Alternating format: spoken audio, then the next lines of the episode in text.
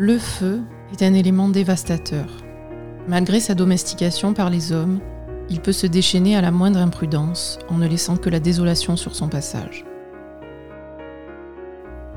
Un incendie qui se répand devient rapidement un cauchemar pour les êtres pris au piège, suffoqués par la fumée et brûlés par les flammes. Mais comment y échapper si ce feu vous dévore de l'intérieur? Si son seul objectif est de ne laisser de vous qu'une poignée de cendres, sans s'intéresser à aucun autre objet, et de s'éteindre lorsque son œuvre est accomplie. La combustion humaine spontanée est connue depuis le début de l'histoire des hommes sur cette terre.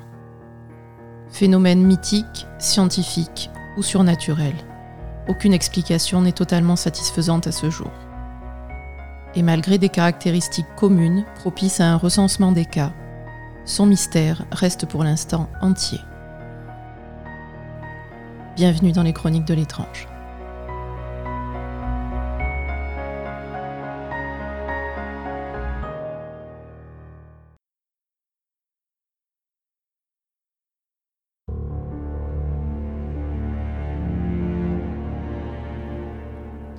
On parle de combustion humaine spontanée lorsqu'une personne vivante ou très récemment décédée prend feu sans qu'un élément externe évident soit en cause. Le corps est souvent totalement ou partiellement réduit en cendres, ce qui requiert une température très importante, tandis que l'environnement immédiat reste intact ou peu touché par les flammes. Nous allons découvrir ensemble les autres éléments inhabituels qui rendent ces cas d'incendie particulièrement étranges. Une des premières mentions d'un décès inexpliqué lié au feu se trouve dans un texte écrit en 1641 par Thomas Bartholin, un médecin danois qui raconte un événement datant de 1470. Un chevalier passait une agréable soirée de ripaille avec ses amis et sa famille réunis dans sa maison de Milan. Cet homme était réputé pour être adepte de vin fort et en avait bu en grande quantité en cette soirée festive. Complètement saoul, il aurait éructé du feu après avoir avalé un dernier verre, puis se serait transformé en torche vivante avant de succomber sous les yeux de l'Assemblée. Aucune autre source d'ignition que son rot enflammé n'aurait pu provoquer cet incendie fatal. Un autre texte du XVIIe siècle, écrit par un professeur allemand, décrit un incident similaire. Trois hommes nobles se sont enivrés plus que de raison avec des liqueurs fortes, et deux d'entre eux sont morts des effets d'une flamme venue de leur estomac qui les a brûlés et asphyxiés. L'idée que la consommation excessive d'alcool hautement inflammable est à blâmer pour ce genre d'incident devient l'explication la plus commune. En 1731, le révérend de Vérone, Giuseppe Bianchini, pose les bases des caractéristiques des scènes de mort par combustion spontanée en décrivant le cas de la comtesse Cornelia di Bandi. La dame de 62 ans ne se sentait pas bien ce soir-là. Elle se retire dans sa chambre en compagnie de sa domestique, avec qui elle converse pendant près de trois heures avant de se coucher. Lorsque la comtesse ne se montre pas à son heure habituelle le lendemain matin, sa domestique se rend dans la chambre et trouve une étonnante scène macabre. Le corps de la comtesse a été réduit à un tas de cendres. Seules ses jambes, intactes à hauteur du genou et portant toujours leur bas, encadrent cette pile de cendres surmontée des restes de son crâne calciné. Trois de ses doigts sont également visibles au milieu des cendres, qui se trouvent à un mètre du lit. Le lit est couvert de suie, mais n'est pas brûlé, et a ses couvertures repoussées sur un côté, comme si la comtesse venait de se lever au moment où la mort l'a consumée. Une petite lampe à huile gît sur le sol un peu plus loin, vidée de son contenu, et sur la table de chevet, deux chandelles ont complètement fondu, ne laissant que leur mèche intacte. Une suie graisseuse et odorante recouvre tout le mobilier de la chambre ainsi que le sol, et a même atteint d'autres pièces de la maison. Néanmoins, aucun dégât de feu n'est visible en dehors du corps calciné de la comtesse. Une des théories de l'époque proposait qu'un éclair de foudre l'avait frappée alors qu'elle se levait pour se diriger vers la fenêtre, mais aucun orage n'a été entendu par les occupants de la maison.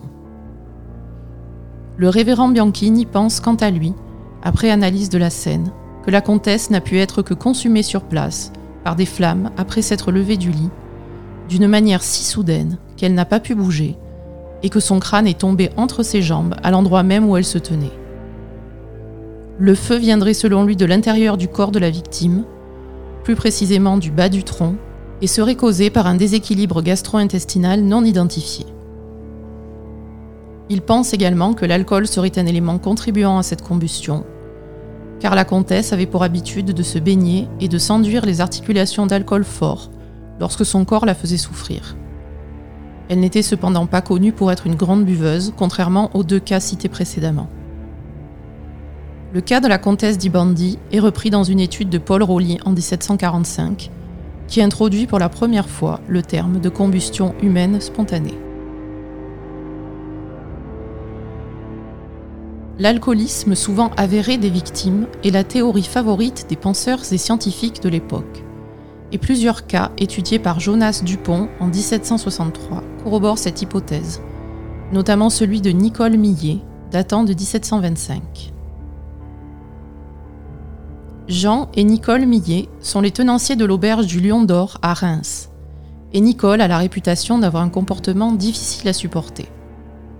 Elle est alcoolique, saoule la plupart du temps, et mène la vie dure à son mari, qu'elle agresse verbalement de façon régulière devant les clients de l'auberge.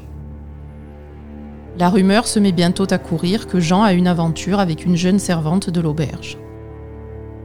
Au mois de février 1723, aux environs de 2h30 du matin, L'aubergiste affolé tape aux portes de toutes les chambres pour faire évacuer ses clients. Il s'est réveillé en sentant une forte odeur de fumée et craint qu'un incendie ne se soit déclaré dans l'établissement.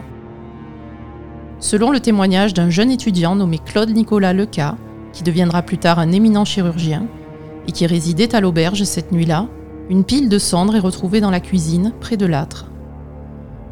Un pied intact, le crâne et quelques os de la colonne vertébrale sont tout ce qui reste de Nicole. Et là encore, seul le sol en bois sous le corps a été endommagé, sans qu'aucun autre objet ni mobilier de la pièce n'ait pris feu.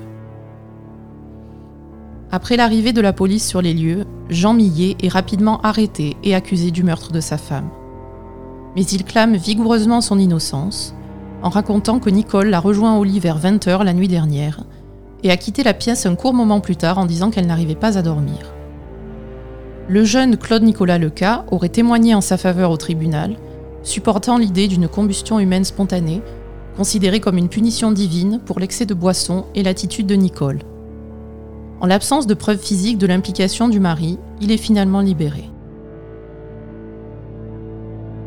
Cette théorie de la colère de Dieu s'abattant sur les pécheurs évolue peu à peu vers une idée plus scientifique, mais néanmoins erronée, de prédisposition du corps humain à être plus inflammable à cause d'une consommation d'alcool importante et prolongée.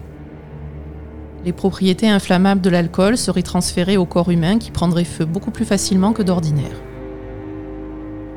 Le cas de Madame Deboiséon, 80 ans et buveuse invétérée, illustre encore une fois ce lien entre combustion spontanée et alcoolisme, mais met en lumière d'autres aspects très étranges. La vieille dame était assise sur une chaise devant un feu de cheminée. Sa femme de chambre l'a laissée quelques instants et l'a retrouvée en feu en revenant dans la pièce. Elle appelle alors à l'aide et un des hommes qui arrive essaie d'étouffer les flammes, mais le feu colle à ses mains comme si elles étaient enduites d'huile. De l'eau est ensuite versée en abondance sur le corps de Madame de Boiséon, mais cela semble n'avoir aucun effet, et même faire brûler le feu plus intensément. Les flammes continuent de consumer le corps jusqu'à n'en laisser qu'un squelette noirci sur une chaise brûlée. Seule une jambe et ses mains sont intactes, ayant été séparées du torse pendant la combustion. La vieille dame s'asseyait devant ce feu tous les jours sans aucun incident, et le foyer ne présentait pas de traces particulières de départ de feu. Une nouvelle théorie, qui est de nos jours devenue une des plus plausibles, voit le jour en 1783 c'est la théorie de l'effet mèche ou l'effet chandelle, mais il lui faudra attendre la fin du XXe siècle pour devenir la favorite des scientifiques. En mai 1783, le journal de médecine reçoit une lettre du maître de chirurgie de la province d'Aix répondant à l'étude d'un cas de combustion spontanée à Caen. Ce monsieur Murer partage un autre cas qui a eu lieu en février 1779, celui de Marianne Geoffrey, 60 ans, femme alcoolique et en surpoids, dont le corps réduit en cendres a été retrouvé près de la table mise pour le dîner. Elle a été vue vivante pour la dernière fois 7 ou 8 heures plus tôt, et il ne reste d'elle qu'une partie de crâne, une main et un pied ayant survécu au feu. Quelques autres os sont visibles, mais se désintègrent au moindre contact, et le sol est recouvert de graisse. Une seule chaise autour de la table présente des traces de brûlure. Selon Murer, cependant, un petit réchaud placé sous la table pour servir de chauffage à la dame pourrait être la cause du feu. Il était lui aussi endommagé, et le médecin semble sûr que les vêtements de Madame Geoffrey ont pris feu sous la table pendant qu'elle prenait son repas, et qu'elle est morte en essayant d'échapper aux flammes. Il pense que le feu peut être expliqué par une combinaison de graisse humaine très inflammable et des vêtements agissant comme une mèche de bougie pour maintenir la flamme. Les vêtements en feu font fondre la graisse du corps, qui elle-même imprègne les vêtements en retour, et est donc redirigée vers les flammes pour les alimenter, jusqu'à ce que la graisse vienne à manquer, ou que les vêtements soient complètement détruits, cessant de faire leur office de mèche. Murer pense également à tort que la consommation d'alcool rend le corps humain plus inflammable, mais il a été prouvé plus tard que le taux d'alcool dans le sang ne peut pas dépasser 5 mg par litre sans provoquer la mort par intoxication, cela étant nettement insuffisant pour augmenter la flammabilité du corps. La théorie de l'effet mèche a depuis été étudiée par de nombreux scientifiques, qui en sont arrivés à la conclusion que le carburant représenté par la graisse est à la fois responsable des dommages très importants au corps et de la contenance à un espace réduit. En effet, dans les cas dont nous avons parlé jusqu'à présent, le corps de la victime est presque entièrement réduit en cendres, à l'exception des extrémités, ce qui requiert une température extrêmement élevée. En comparaison, un corps humain qui doit subir un processus de crémation dans un four crématoire doit brûler pendant environ deux heures à une température comprise entre 800 et 1000 degrés Celsius. Lorsque la crémation est terminée, les fragments d'eau restants doivent être passés dans un broyeur pour produire les cendres remises à la famille du défunt. D'après les scientifiques partisans de l'effet mèche, comme Joe Nickel et John Fisher qui ont conduit une étude sur 30 cas en 1987, c'est bien une mise à feu extérieure, qui n'a rien de spontané, comme une cigarette ou un feu de cheminée qui produit l'embrasement des vêtements. Puis, la peau se fendille sous l'effet de la chaleur, et une fois la graisse embrasée, se produit l'effet de mèche qui consume lentement le corps pendant plusieurs heures, jusqu'à épuisement de la graisse. Ceci explique pourquoi le feu touche en priorité la partie centrale du corps et laisse les extrémités intactes contenant moins de graisse.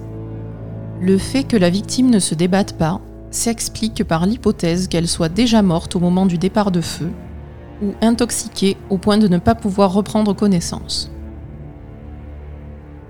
Si cette théorie peut éclairer certains aspects du phénomène de combustion humaine spontanée, elle ne reste cependant pas entièrement convaincante pour la totalité des cas. À mon sens, elle n'explique pas parfaitement pourquoi le feu ne se répand pas dans la pièce, et nécessite surtout de longues heures pour réduire le corps en cendres, ce qui ne correspond pas toujours aux faits rapportés par les témoins des événements, qui assistent parfois à une destruction pratiquement instantanée du corps de la victime. D'autres théories, basées sur l'inflammation interne du corps, ont été proposées. La plus probante est une ignition exceptionnelle des gaz digestifs, composés de méthane, d'hydrogène et d'oxygène, combinaison parfaite pour alimenter un feu. Mais le corps humain étant composé à 60% d'eau, son fonctionnement rend normalement cette hypothèse impossible. Un autre gaz, appelé phosphane, phosphine ou hydrure de phosphore, qui prend feu à une température de 38 degrés ou au moindre contact avec de l'oxygène, pourrait être la clé de ce mystère. Il faudrait cependant, selon nos connaissances scientifiques actuelles, ingérer des quantités très importantes de nourriture pourrie pour que le corps humain produise du phosphane. La combustion humaine spontanée était citée dans les livres de médecine jusqu'au XIXe siècle. Mais la communauté scientifique s'est désintéressée du phénomène après que la thèse de la mise en cause de l'alcoolisme des victimes ait été réfutée. Il est vrai que ces incendies inexplicables ne concernent qu'environ 200 cas dans le monde entier, répartis sur une période de 300 ans, ce qui est très peu. Ils concernent également une partie de la population que le reste de la société préférerait peut-être oublier. Le plus souvent des personnes âgées ou handicapées, isolées, atteintes d'obésité et généralement des femmes.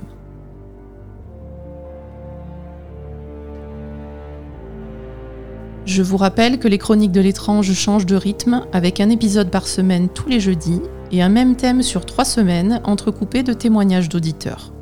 On se retrouve donc la semaine prochaine pour la suite de cette étude de la combustion humaine spontanée, avec la découverte de nouveaux cas plus récents, et s'en suivra la semaine d'après un épisode de discussion sur le sujet en compagnie de Ben, notre expert incendie.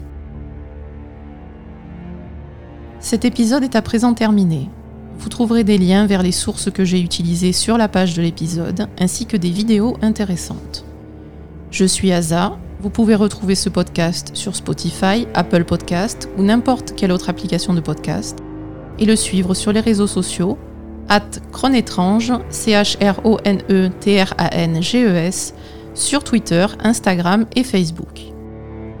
Vous pouvez également rejoindre le chat de notre communauté sur Discord, le lien d'invitation est dans les notes d'épisode. Si vous appréciez ce podcast et souhaitez le soutenir, vous pouvez participer financièrement sur patreon.com slash chronique avec un S, ce qui me permettra d'aller plus loin dans cette aventure. Vous trouverez tous les détails sur la page Patreon dont le lien est indiqué dans les notes d'épisode.